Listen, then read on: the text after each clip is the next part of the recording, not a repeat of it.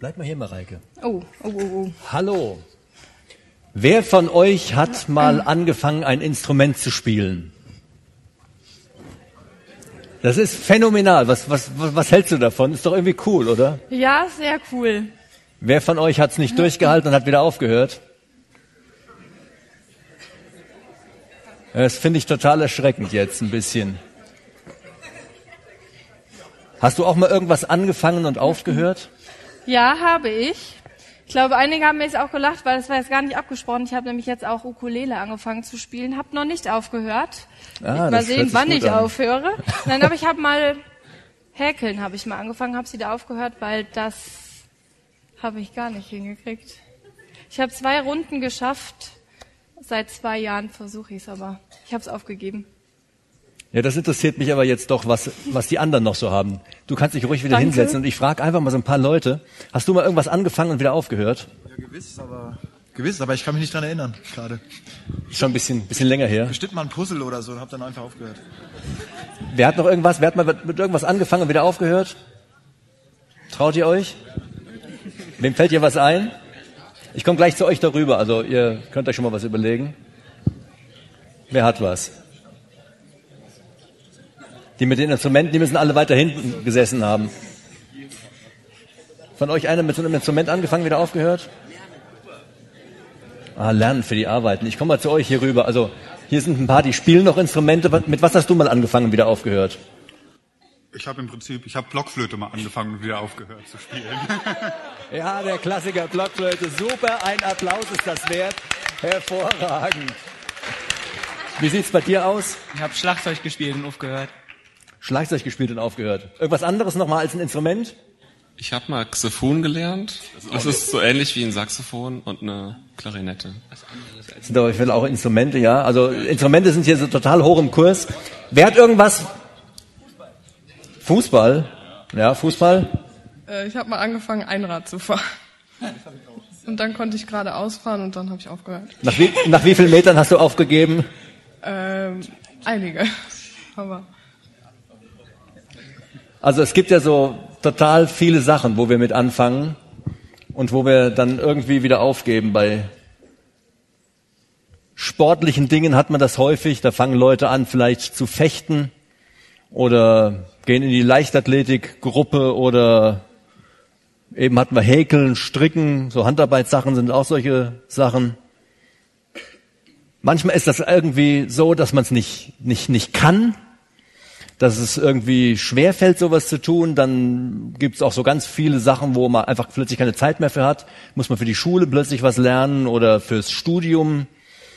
Man fängt vielleicht eine Fremdsprache an, findet das total cool und dann merkt man, oh, das ist doch irgendwie ziemlich trocken, da muss man so viele Vokabeln pauken. Also ich meine jetzt nicht so in der Schule, also auch da geben ja viele Leute auf, die fangen irgendwas an, weil sie müssen und sie geben trotzdem dann auf. Das ist dann auch nicht immer so ganz einfach zu verstehen. Irgendwie hat man dann schon mal keinen Bock zu diesen Sachen. Also man würde ja gerne weitermachen, weil eigentlich ist es interessant, aber eigentlich ist es auch irgendwie schöner, mal einen Film zu schauen und einfach anders zu leben. Durchhaltevermögen fehlt. Vielleicht machen die Freunde nicht mehr mit. Gibt's ja auch. Da geht man zusammen zu zweit irgendwo vielleicht ins Fitnessstudio und das macht auch nur Spaß, wenn man da zu zweit irgendwo hingeht, weil alleine, da kommt man irgendwie nicht so richtig aus dem Quark. Da ruft das Sofa, wenn der andere anruft, dann geht das noch. Und wenn, wenn dann der andere aufhört, dann ist das ganz schnell vorbei, dass man dann einfach sagt, ich, ich mache das jetzt auch nicht mehr. Bei so einem Hobby geht das ja noch. Es gibt ja Sachen, da haben die Leute eine Menge Geld für ausgegeben. Da kauft man sich so eine Skiausrüstung und dann fährt man so ein paar Mal, da stellt man fest, oh, hier gibt's irgendwie gar nicht genug Schnee, um Skifahren zu gehen. Und dauernd in Urlaub fahren ist auch zu teuer. Aber es, es, es, es gibt äh, äh, Dinge, wo man sehr viel für aufgeben muss, nicht nur vielleicht eine Skiausrüstung. Wenn Leute in der Schule aufgeben, dann geben sie sehr viel auf. Vielleicht so ein Stück weit ihre Zukunft. Wenn man da einfach aufhört zu lernen, aufhört sich reinzuhängen, dann wird das mit dem Zeugnis nichts, dann wird das vielleicht mit dem Abschluss nichts, dann bleibt man auf dem Stand stehen, wo man ist. Es gibt Leute, die geben ihre Meinung auf, weil es irgendwelche neuen Vorturner gibt. Also dieses Phänomen hat man ja gerade so in der politischen Landschaft relativ häufig. Ich weiß nicht, ob euch da vielleicht irgendwas zu einfällt. Da kommt dann irgendein so einflussreicher Depp, einer mit richtig viel Geld und der hat dann irgendwelche Ideen und alle laufen hinterher und wählen ihn dann und machen ihn vielleicht zu irgendwas Hohem im Land und, und äh, obwohl das alles ganz abgedreht ist und die halbe Welt protestiert und äh, demonstriert, laufen immer noch Leute hinterher. Die haben ihre Meinung abgegeben und machen mit ihren Dingen einfach auch nicht mehr weiter. Jetzt schauen wir aber mal nicht auf die Politik, nicht in die USA, nicht auf eure Instrumente, nicht auf eure Schule. Das ist alles nicht so ganz kriegsentscheidend, sondern wir wollen heute mal eher in dich selber so ein bisschen reinschauen. In dein Glaubensleben. Wie sieht dieses Glaubensleben aus? Hat sich das auch im Laufe der Zeit verändert? Hast du da auch vielleicht angefangen mit und hast dann keinen Bock mehr gehabt? Bist vielleicht immer in die Gemeinde gegangen und hast dann irgendwann doch wieder aufgehört? Hast vielleicht stark angefangen, dann aber auch stark nachgelassen? In welche Richtung verändert sich dein Glaubensleben? Eher in eine positive Richtung oder eher in eine negative Richtung? Wie sah dein Glaubensstart aus? War er vielleicht voller Freude, Enthusiasmus? Du hast dich bekehrt, du warst total glücklich, du hast gefeiert und die Leute um dich herum waren glücklich, du hast dich richtig wohlgefühlt, übersprühend vor Glück, die beste Zeit deines Lebens. Du hast total viel Energie investiert, Zeit investiert, du bist in die Gemeinde gegangen, du hast den Predigten zugehört, du bist in den Satt gelaufen, du hast Leute mitgebracht, die Nähe der Gemeinde gesucht. Alles war wichtiger als dein anderes Leben. Gemeinde, Bibel lesen, sich mit Christen treffen. Der Glaube stand an erster Stelle. Und dann, wie ging es dann weiter? Wie läuft dann dein Glaubensleben jetzt ab? Wie ist dein Christenleben jetzt? Ist das noch genauso? Immer noch diese Freude da, immer noch dieses Feuer da, immer noch diese, diese totale Begeisterung da? Oder ist es vielleicht nur noch irgendwie Ritual, irgendwas Gewohnheitsmäßiges, weil man ja morgens, sonntags morgens, also heute Morgen aufsteht und in die Gemeinde geht. Hast du das auch heute gemacht?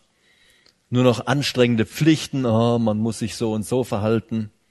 Lästige Gemeindestunden, vielleicht auch irgendwie Unsicherheit, dass du dir denkst, oh, was muss ich jetzt machen, damit Gott mit mir zufrieden ist. Das boah, ist alles so anstrengend und ist so trocken, so verstaubt und irgendwie ist die Freude weg. Und was tust du dagegen? Was, was ist das, was du unternimmst? Du merkst, das ist ein Zustand, der war mal anders. Irgendwann so am Anfang deines Glaubenslebens standst du da vorne und warst begeistert. Und dann bist du irgendwo unten am Boden zerstört und denkst dir, oh, ist alles so langweilig, so trocken, so dröge. Was tust du? Zwingst dich jeden Morgen eine Andacht zu lesen, irgendwo auf einer App, ein bisschen Bibelvers zu lesen, Überlegst du dir, was du machen kannst, um Gott zufriedenzustellen? Ja, wenn ich vielleicht dann doch mal regelmäßig bete oder mich mal mit anderen Leuten treffe, die auch gläubig sind. Und natürlich immer schön brav sein, an die Gebote halten und anständig leben. Nicht lügen. Lauter so eine Sachen. Sehnst du dich an den Anfang deines Glaubenslebens zurück, an, an die Zeit, wo du Feuer und Flamme warst, wo du für den Herrn branntest, wo sich in deinem Leben etwas bewegt hat. Wir kommen heute in den Galaterbrief zurück. In den ersten sechs Satt dieser Staffel haben wir uns mit den ersten Kapiteln vom Galaterbrief beschäftigt und wir haben davon gehört, gerade in der ersten Predigt von David Kröker, da hat er von diesem Absturz der Galater berichtet, wie Paulus die Verwunderung ausruft, ich wundere mich, dass ihr euch so schnell von Jesus Christus abwendet. Leute, das kann überhaupt nicht sein, was bei euch da passiert. Ihr folgt irgendwie einem, einem neuen Evangelium oder was? Das gibt's doch gar nicht. Es gibt doch gar kein anderes Evangelium. Als ich bei euch war, habe ich euch das Evangelium erzählt und ihr wart Feuer und Flamme und jetzt scheint ihr irgendwas anderem hinterherzulaufen. Ihr seid nicht mehr wiederzuerkennen. Irgendwelche dahergelaufenen Menschen hatten diesen Galatern den Kopf verdreht. Da kam irgendwer vielleicht mit ein bisschen Einfluss und hat ihnen eingeredet, dass alles irgendwie doch anders sein müsste im Glaubensleben. Dass ihr Glaube so nicht ausreichen würde. Vielleicht haben sie Paulus schlecht gemacht, so dass die Galater nicht mehr auf den gehört hatten, der ihnen das Evangelium einst gebracht hat. Ihr Ziel war es also von diesen dahergelaufenen Menschen, die Leute in Galatien so hinter sich herzuziehen, an sich zu binden. Also wenn jetzt hier irgendwie ein anderer Prediger kommt, stellt sich hier vorne hin und begeistert euch so total, so dass ihr dann nur noch ihm folgt und überall hingeht, wo er ist und ihm das Geld gebt und was weiß ich nicht alles. Nachdem Paulus dann im Galaterbrief die Rechtfertigung aus Glauben verteidigt hat, spricht er nun ab Galater 4, Vers 8, und da kommen wir heute dann dran, über die Veränderung im Leben der Galater. Veränderung, die zuerst ganz positiv war, also erstmal waren sie noch keine Christen, dann war eine positive Veränderung in ihrem Leben, als sie Christen geworden sind. Und dann spricht er aber wieder eine Veränderung an, nämlich, dass es irgendwie wieder zurückgeht. Dass sich ihr Leben wieder ändert und dass sie irgendwie das alles auf Null zurückdrehen. Also das heißt, sie sind zum Glauben gekommen und irgendwie hat man das Gefühl, sie geben das Ganze jetzt auf und fallen wieder dahin zurück, wo sie hergekommen sind. Paulus war total geschockt. Er war fassungslos. Er war entsetzt. Luther übersetzt, denn ich bin irre an euch. Er hat gedacht, ich drehe durch. Wenn ich, wenn ich mir das anschaue, was da passiert in Galatien, dann, dann drehe ich einfach durch, dann drehe ich am Rad. Das kann doch nicht sein. Die Veränderung im Leben dieser Menschen und dann brennt bei mir die Sicherung durch, wenn ich merke, da ist nichts mehr von übrig geblieben. Und deshalb schreibt er diesen Brief. Erinnert euch doch mal A, wo, wo ihr herkommt und erinnert euch B an die erste Zeit eures Glaubens. Wie war das denn damals? Schaut euch doch mal an, was davon übrig geblieben ist. Was ist aus eurer Freude geworden, die ihr am Anfang in eurem Glaubensleben hattet? Was ist aus dieser Freude geworden? Was ist davon übrig geblieben? Viele haben ja solche Zeiten erlebt. Es geht vielen Christen so. Vielleicht ist bei euch jemand dabei, der mal mit Begeisterung in die Jugendstunde gegangen ist und das hat richtig Spaß gemacht und irgendwann plötzlich ach, ist das dann hat das Gefühl, es bringt einem nichts mehr. Oder vielleicht habt ihr mal so Einsätze mitgemacht, singen im Altenheim. Da ist man total begeistert, die alten Leutchens. Eigentlich ist es immer so ein bisschen lästig mit alten Leuten und die erzählen immer das Gleiche. Aber wenn man dann im Altenheim singt und die gucken einen an und strahlen und sind total begeistert, dann denkt man sich, wow, ich mache was Sinnvolles in meinem Leben. Oder ihr wart auf dem Weihnachtsmarkt, ihr habt da Kalender verteilt und da hat sich jemand bekehrt und eigentlich würdet ihr am liebsten zwölf Monate im Jahr Weihnachtsmarkt haben, weil da Leute zum Glauben gekommen seid. Ihr seid total begeistert. Oder ihr wart auf einer Freizeit. Und so richtig, Markus hat mal einen Brief geschrieben. Wie hier heißt das? Freizeit hoch, Alltagstief. Buch, genau. Ein Buch hat er geschrieben. Freizeit hoch, Alltagstief. Man ist begeistert. Und dann kommt man nach Hause. Boah, geht das so irgendwie wieder runter. Ich war mal auf einem Missionsansatz, da war ich noch kein ganzes Jahr zum Glauben gekommen, in Gröppming in Österreich.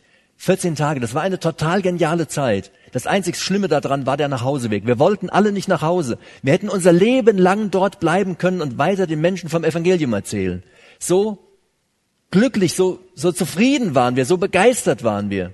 Und dann irgendwann, Wochen, Monate später, dann ebbt das alles so ein bisschen ab und man fragt sich, was ist denn davon übrig geblieben? Wenn wir Gott nahe sind, wenn wir in einer engen Verbindung mit ihm sind, dann verliert so alles andere um einen herum irgendwie an Wichtigkeit, an Bedeutung. Dann hat das alles keinen Reiz mehr. Eigentlich. Oder? Scheinbar ist es manchmal anders. Irgendwie war bei den Galatern plötzlich alles vorbei. Zurück ins alte Leben. Paulus kann das nicht begreifen. Der sagt sich, boah, wie, wie kann das denn passieren? Kann doch nicht sein, dass ihr wieder zurückkehrt. Erinnert ihr euch nicht mehr an damals? Gott hatte ihr Leben grundlegend geändert und jetzt war Paulus total besorgt. Der denkt sich, das, das kann nicht sein, ich muss dringend einen Brief schreiben.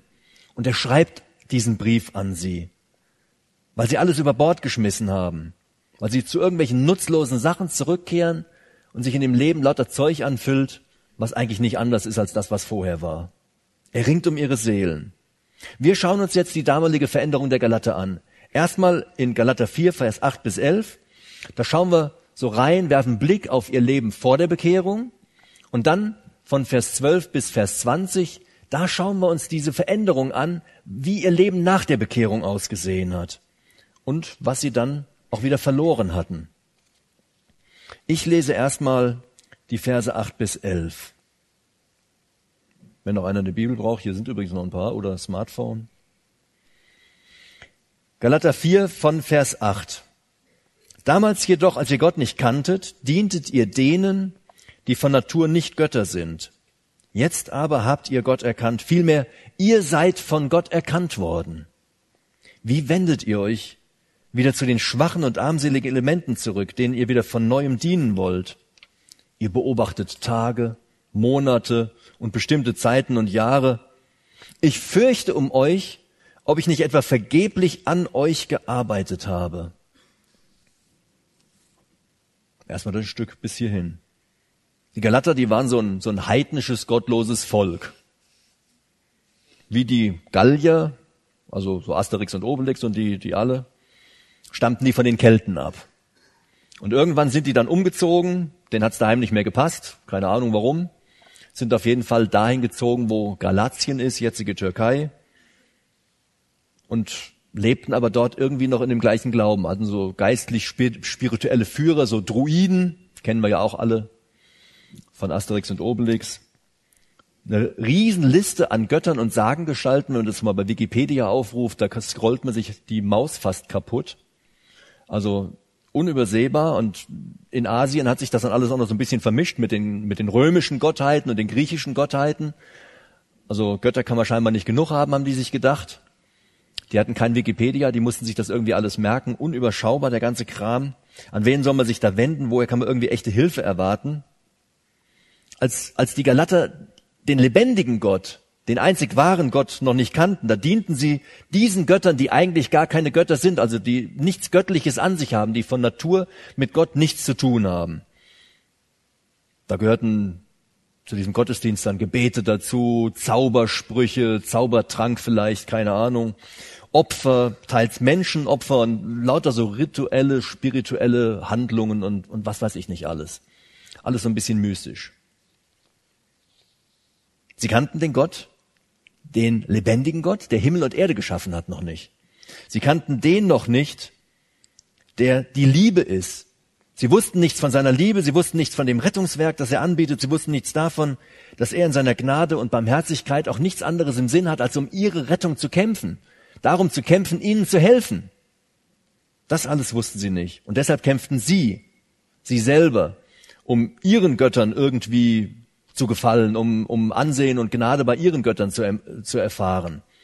Total nutzloses Zeug. Und dann passierte was Entscheidendes in ihrem Leben, eine ganz entscheidende Veränderung. Sie erkannten den wunderbaren Rettergott. Den, der wirklich Gott ist. Den einzigen Gott. Das ist irgendwie deutlich mehr als nur so ein erworbenes Wissen über das, was in der Bibel steht, mehr als ein theologisches Verständnis, sondern das ist eine ganz tiefe und persönliche Begegnung mit dem, der rettet. Eine Begegnung, die sie nicht selber initiiert hatten, sondern eine Begegnung, die von Gott ausgegangen ist. Das Alte war vergessen, das war sinnlos, nutzlos, diese ganzen rituellen Dinge, die brachten ihnen nichts mehr, sie haben erkannt, das ist alles Blödsinn irgendwelche selbstgeschnitzten Götter oder irgendwelche selbst ausgedachten Sachen. Sie waren frei von Bindungen, von Zwang, frei eben von ihren Götzen. Wer was Besseres gefunden hat, der lässt das Alte zurück. Wenn du in so einem Labyrinth bist und du kennst plötzlich den richtigen Weg, läufst ja auch nicht erstmal in jede andere Gasse rein und denkst dir, ach, hier geht's auch nicht lang, hier geht's auch nicht lang, sondern wenn du weißt, wo es lang geht, dann gehst du den richtigen Weg. Sie wussten jetzt, wo es lang geht. Sie hatten den lebendigen Gott kennengelernt. Sie hatten den kennengelernt, der wahrhaft rettet.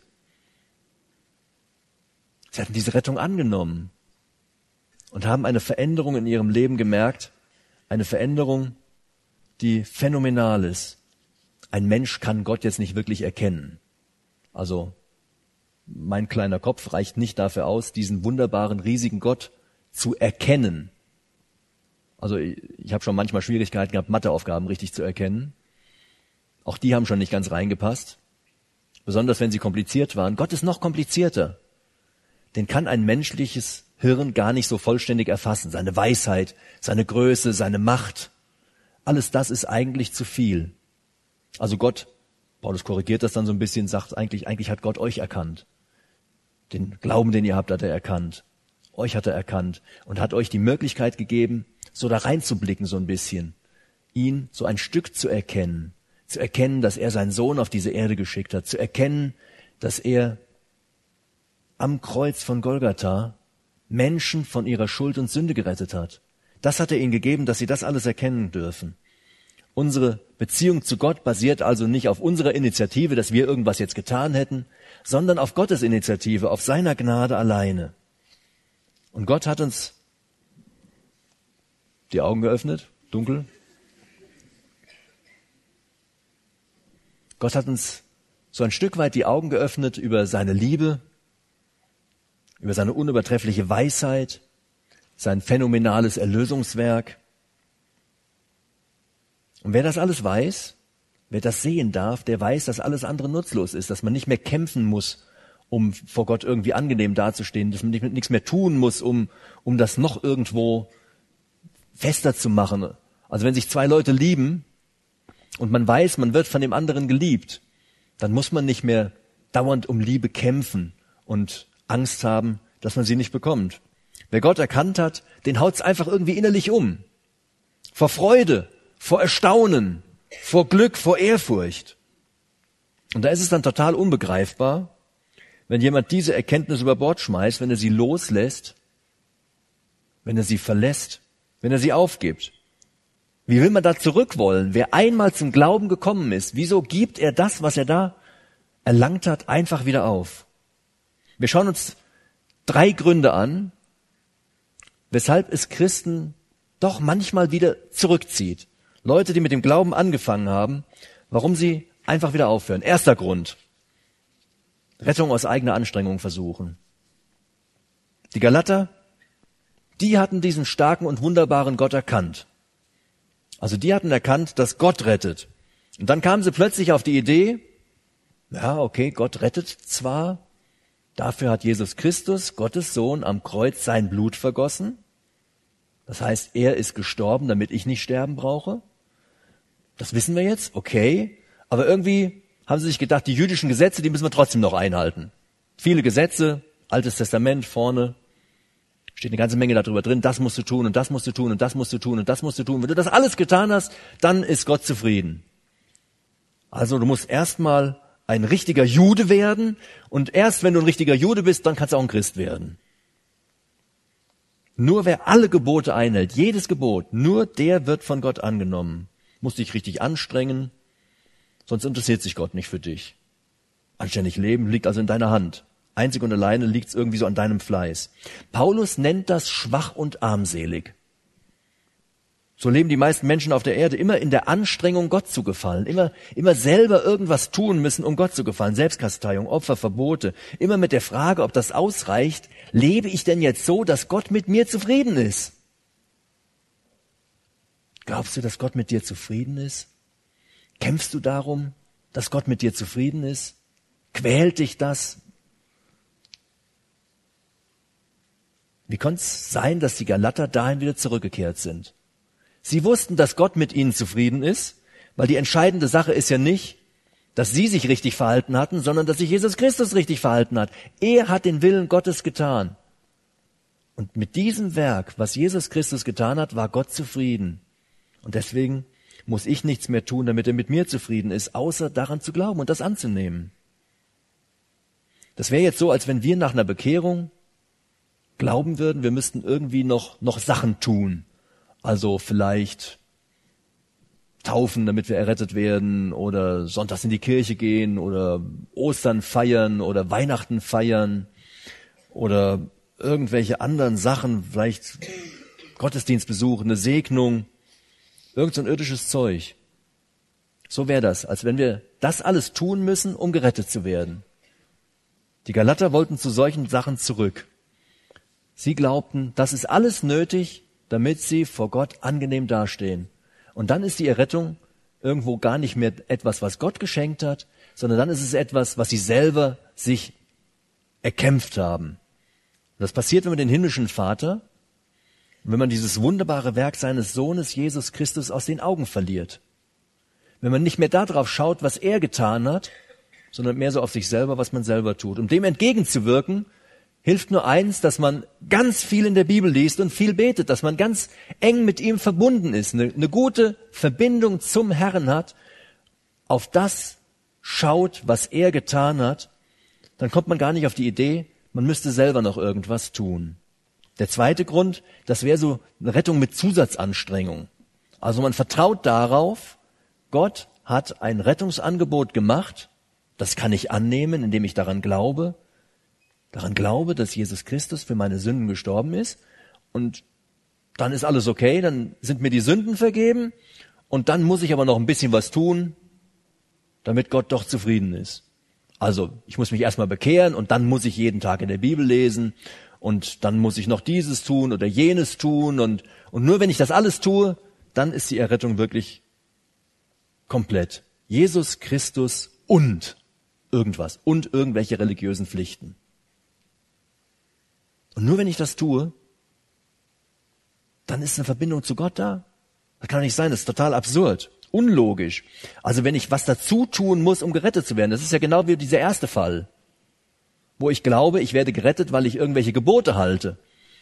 Der zweite Fall ist, ich weiß, nicht die Gebote retten mich, sondern der Glaube rettet mich, aber ich muss trotzdem noch was tun. Ist absurd. Das geht nicht. Dann wäre es nämlich ja doch wieder so, dass es kein Geschenk von Gott wäre, sondern auch dann hängt es immer noch daran, dass ich was tue.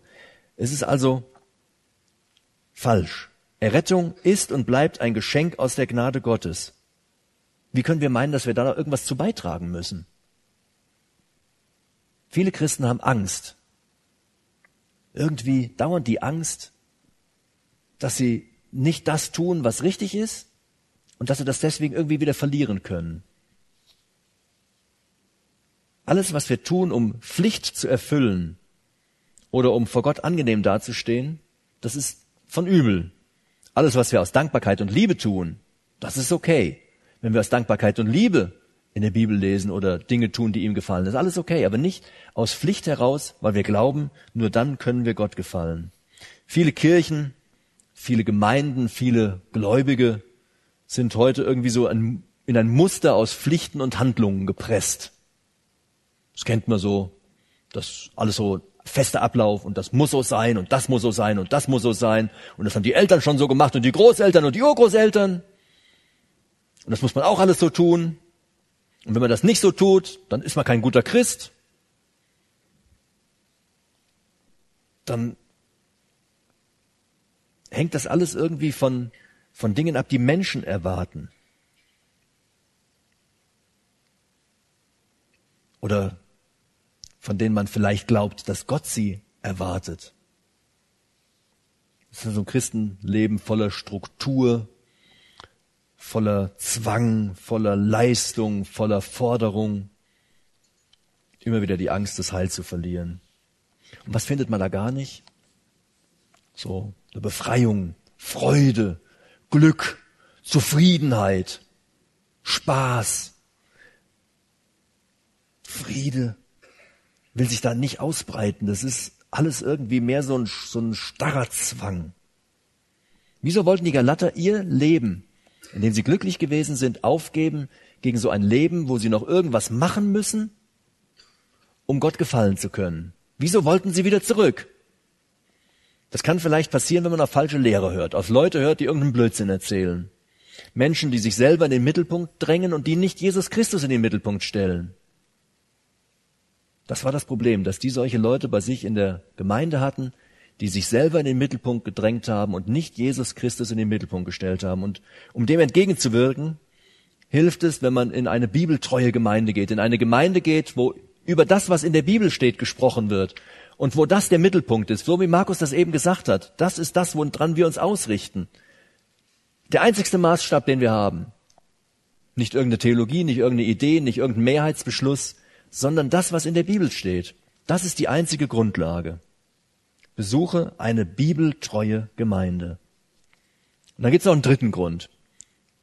Dritter Grund, weshalb drehen sich Christen von dem, was sie einmal erreicht haben, wieder ab und wollen irgendwie wieder so weiterleben, wie sie vorher gelebt haben, bevor sie sich bekehrt haben. Wenn man doch dieses Leben erfahren hat, ein neues Leben bekommen hat, wenn man weiß, man ist angenommen vom lebendigen Gott, man ist sein Kind, man hat alles, was man sich vorstellen kann, was man sich wünschen kann. Es ist nichts mehr, was irgendwie fehlt und dann sagt man sich irgendwie, macht mal einen Haken da dran, ich höre mal wieder auf damit und spiele jetzt keine Blockflöte mehr. Ich lebe mal so weiter, wie ich vorher gelebt habe, mit dem ganzen Zwang und dem ganzen Ärger und Stress. Die Galater haben sich von Gott abgewendet zu schwachen und armseligen Elementen. Oder wie es in einer anderen Übersetzung lautet, zu den kraftlosen und armseligen Vorstellungen dieser Welt. Manchmal sind so die nutzlosesten Dinge, die nutzlosesten Dinge in unserem Leben, die irgendwie einen besonderen Reiz ausüben. Und man sagt, oh, das ist cool. Das würde ich gern mal machen. Dinge, die einem plötzlich wichtiger erscheinen, als die Beziehung zu Gott zu pflegen. Dinge, die massiv von Jesus Christus ablenken. Die Galater, die taten wenigstens noch Sachen, um Gott zu gefallen. Also so richtig blöd wird das ja erst, wenn man gar nichts mehr tut, um Gott zu gefallen, wenn es nur noch um einen selber geht. Für einen Moment der Freude, der Lust, irgendwie auf den Segen Gottes einfach so vollständig zu verzichten, einfach wieder abzudrehen und zu sagen, brauche ich nicht, setze ich aufs Spiel. So ein bisschen vergänglichen Zeitvertreib auf die Gemeinschaft mit Gott zu verzichten, zu sagen, oh, mit dir will ich heute mal nichts zu tun haben. Vielleicht die eigene Intelligenz höher einschätzen als die von Gott. So eine ganz häufig auftretende Sache, dass man meint, man kann eine Entscheidung viel besser fällen, als das Gott in seiner großen Weisheit kann. Also man fragt nicht die Bibel, man fragt auch nicht so im Gebet nach oder auch andere Leute aus der Gemeinde, sondern man denkt sich, ach, das krieg ich selber in den Griff. Ich entscheide mich mal so, wie ich das für richtig halte. Ist bestimmt besser als Gott.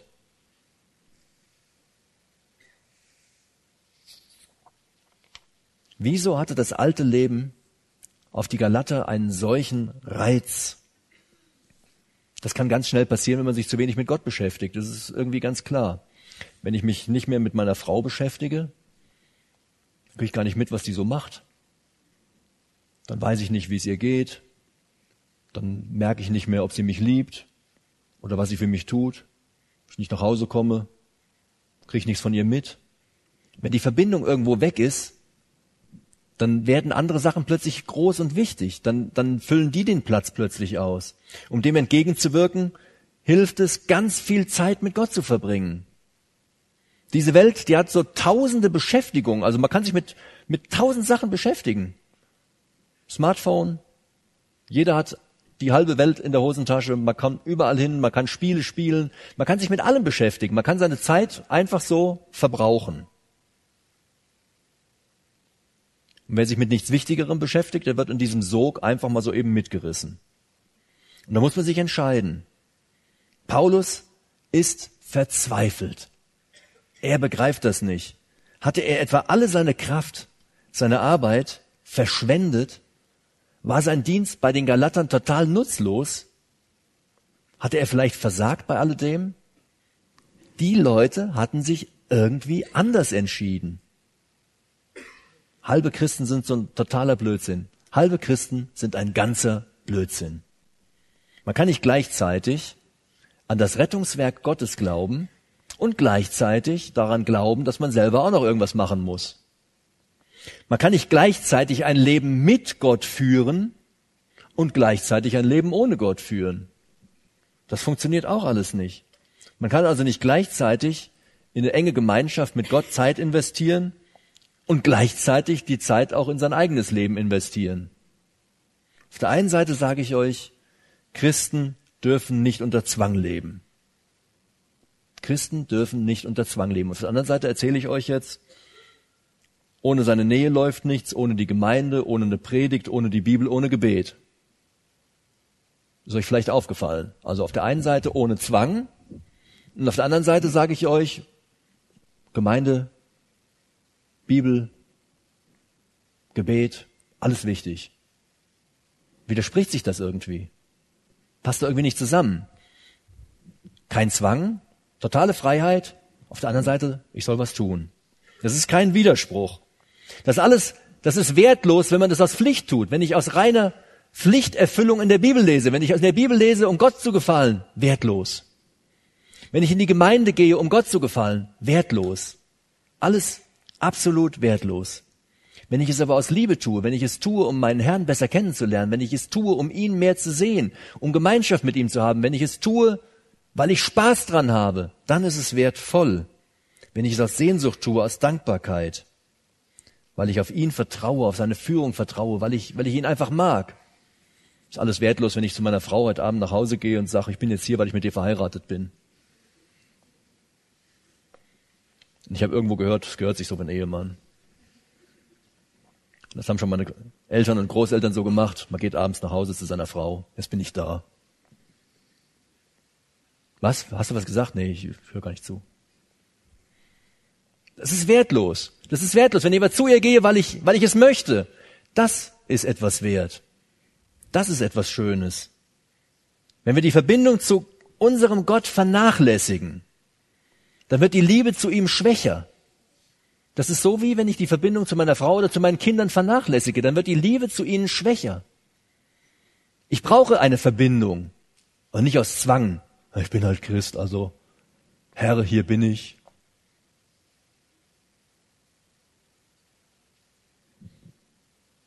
So geht das nicht. Nicht aus Zwang heraus.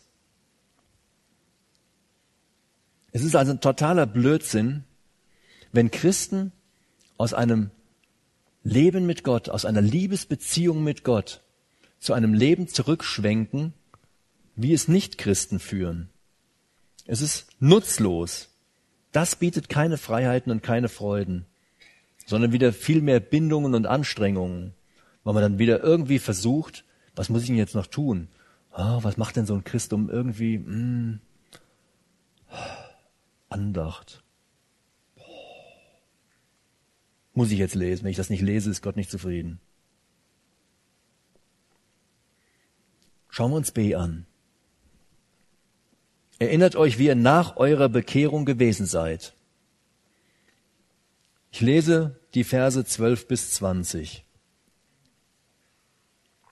Seid wie ich, denn auch ich bin wie ihr Brüder. Ich bitte euch, ihr habt mir nichts zu Leide getan. Ihr wisst aber, dass ich euch einst in Schwachheit des Fleisches das Evangelium verkündigt habe und meine Versuchung an meinem Körper habt ihr nicht verachtet noch verabscheut, sondern wie einen Engel Gottes nahmt ihr mich auf, wie Christus Jesus.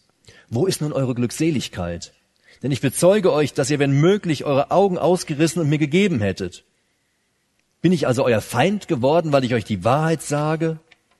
Sie eifern um euch nicht gut, sondern sie wollen euch ausschließen, damit ihr um sie eifert. Gut ist aber alle Zeit im Guten zu eifern und nicht nur, wenn ich bei euch anwesend bin. Meine Kinder, um die ich abermals Geburtswehen erleide, bis Christus in euch Gestalt gewonnen hat. Ich wünschte aber, jetzt bei euch anwesend zu sein, um meine Stimme zu wandeln, denn ich bin wegen euch im Zweifel. Wo ist nur eure Glückseligkeit? Was ist nur aus eurer Freude geworden? Die größte Veränderung im Leben der Galater nach ihrer Bekehrung war Glückseligkeit. Das ist, das ist so, als wenn man vor Freude fast platzen könnte. Das ist mehr als Freude. Das ist so ein, so ein totales Ausgefülltsein vor Freude. Kennt ihr das, wenn man, wenn man sich so freut, dass man gar nicht mehr weiß, wie die Freude aus einem raus kann? Wenn man am liebsten springen und hüpfen möchte, das ist Glückseligkeit. Freude, die einen komplett durchzieht, die einen komplett ausfüllt. Das ist das, was die Galater hatten. Die waren so ergriffen von der Liebe Gottes, dass sie gar nicht mehr anders konnten, als auch andere zu lieben. Der Paulus, als er bei ihnen war, der war irgendwie krank, unansehnlich krank, wahrscheinlich eklig anzusehen. Und das hat denen nichts mehr ausgemacht. Die haben den geliebt und die haben sich um ihn gekümmert und die hätten sich am liebsten die Augen ausgerissen und ihm gegeben. Sie haben alles getan für ihn, weil er ihnen das Evangelium gebracht hat. Sie nahmen ihn auf, als wenn er Jesus Christus selber gewesen ist. Und zwar, weil er von Jesus gepredigt hat. Er wurde ihr Freund. Und sie haben alles für ihn getan, hätten alles gegeben. Das kennzeichnet Christen überhaupt. Christen schauen nicht mehr so auf das, das Äußere, sondern die schauen mehr so auf das Innere. Die haben so eine überfließende Freude in sich, wenn sie etwas über Jesus Christus erfahren haben, dass sie das einfach weitergeben wollen. Und in ihrem Leben, in ihrem ganzen Handeln, da spiegelt sich Jesus Christus wieder. Den sieht man an ihnen. Das Verhalten ist anders. Das haben wir letzte Woche von David und Robert, danke. Ich wusste, dass ich das wieder vergesse. David und Robert in der Predigt, Dialogpredigt letzte Woche, die haben davon gesprochen.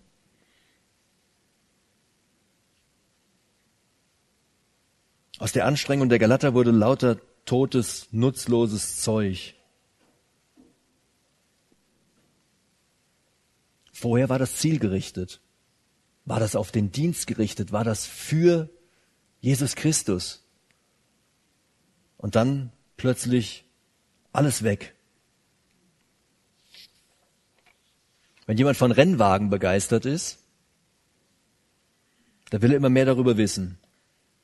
Dann fängt er auch an, anderen darüber zu erzählen, dann zeigt er Fotos rum. Ah, guck mal hier, neues Foto. Kannst auch größer zoomen. Ganz neue Karre. Dann liest er Berichte über den Motorsport, besucht er Rennen, schaut sich Videoclips an und irgendwie versucht er den Rennfahrern ähnlich zu werden. Und es macht ihm natürlich viel Spaß. Wenn jemand den Retter Jesus Christus erkennen dürfte, dann kann er auch nicht mehr genug davon kriegen. Dann will er immer mehr darüber wissen, dann ist er hungrig auf das Wort Gottes, dann fängt er an, anderen davon weiterzuerzählen, dann, dann zeigt er Bibelverse rum oder verschickt die per WhatsApp, WhatsApp-Status Bibelvers rein. E-Mails unten drunter Bibelvers, zwischendurch mal eine SMS Bibelvers. Er versucht andere davon zu überzeugen, weil er weiß, dass es keinen anderen Weg zur Rettung gibt. Und dann wird er dem Vorbild Paulus oder erst recht dem Vorbild Jesus Christus ähnlicher werden. Will er kein Rennfahrer mehr sein oder Polizist oder Bauarbeiter oder keine Ahnung, dann will er wie Jesus Christus sein. Genau so und nicht anders. So ein Leben ist nicht an Zufriedenheit, an Glück und an Freude zu überbieten. Das ist etwas, was man nirgendwo finden kann, außer bei Jesus Christus alleine. Paulus begreift die Galater nicht mehr. Er versteht sie nicht. Sie hatten alles selber erlebt. Und das schmissen sie jetzt weg. Anstatt auf Jesus zu schauen, hatten sie sich von irgendwelchen Leuten einwickeln lassen. Alles, was nicht auf ihn hin ausgerichtet ist, das ist nichts wert.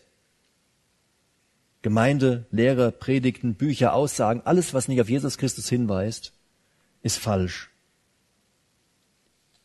Paulus wäre jetzt gerne bei ihnen weil er Not um diese Gemeinde hat, weil man an diesen Glaubensgeschwistern nicht erkennen kann, dass sie zu Jesus Christus gehören, weil man es an ihrem Leben nicht sieht. Man erkannte das nicht in ihrem Verhalten, nicht in ihrer Liebe und erst recht nicht mehr an ihrer Freude, weil die einfach weg war, weil sie einfach aufgehört hatten, weil sie den Stecker zu Jesus Christus gezogen hatten also die Verbindung getrennt hatten. Wenn es in deinem Glaubensleben auf und ab geht, dann beschäftige dich nicht damit, was muss ich tun? Woran muss ich teilnehmen? Wie muss ich leben? Was ist verboten? Sondern schau auf Jesus, beschäftige dich mit ihm. Was hat er für mich getan? Wie hat er gelebt? Wie hat er reagiert? Wie hat er Freude geschenkt? Wie hat er Liebe gezeigt? Welche Geduld hatte er? Welches Erbarmen? Welche Gnade? und die vielen tollen Eigenschaften unseres Herrn Jesus Christus. Staune immer wieder über den Herrn Jesus. Und das wird auf dein Leben abfärben. Und dann wirst du wieder zurückkommen zu der alten Freude in deinem Glaubensleben. Du wirst Glück und Dankbarkeit erfahren. Wenn du einmal mit Jesus angefangen hast, dann hör nicht auf. Und wenn du noch nicht mit ihm angefangen hast, wenn du noch auf der Suche bist, wenn du sagst, das kenne ich gar nicht, ich habe ich noch nie kennengelernt, also so eine Veränderung, Rettung und dann plötzlich Frieden mit Gott, Frieden in meinem Leben, Frieden in meinem Herzen, in meinem Inneren. Wenn du das alles nicht kennst, dann hör auf, auf irgendwelche sinnlosen Arten irgendeinem Gott zu gefallen, sondern ergreife Jesus, ergreife die Rettung in ihm. Sprich mich oder einen anderen aus dem Mitarbeiterkreis einfach hinterher an. Ich möchte nochmal mit uns beten, wir stehen dazu auf.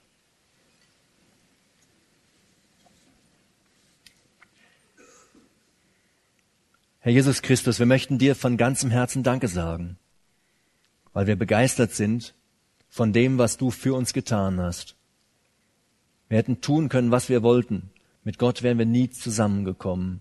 Aber du hast diese Verbindung geschaffen, weil du unsere Schuld vergeben hast. Danke dafür.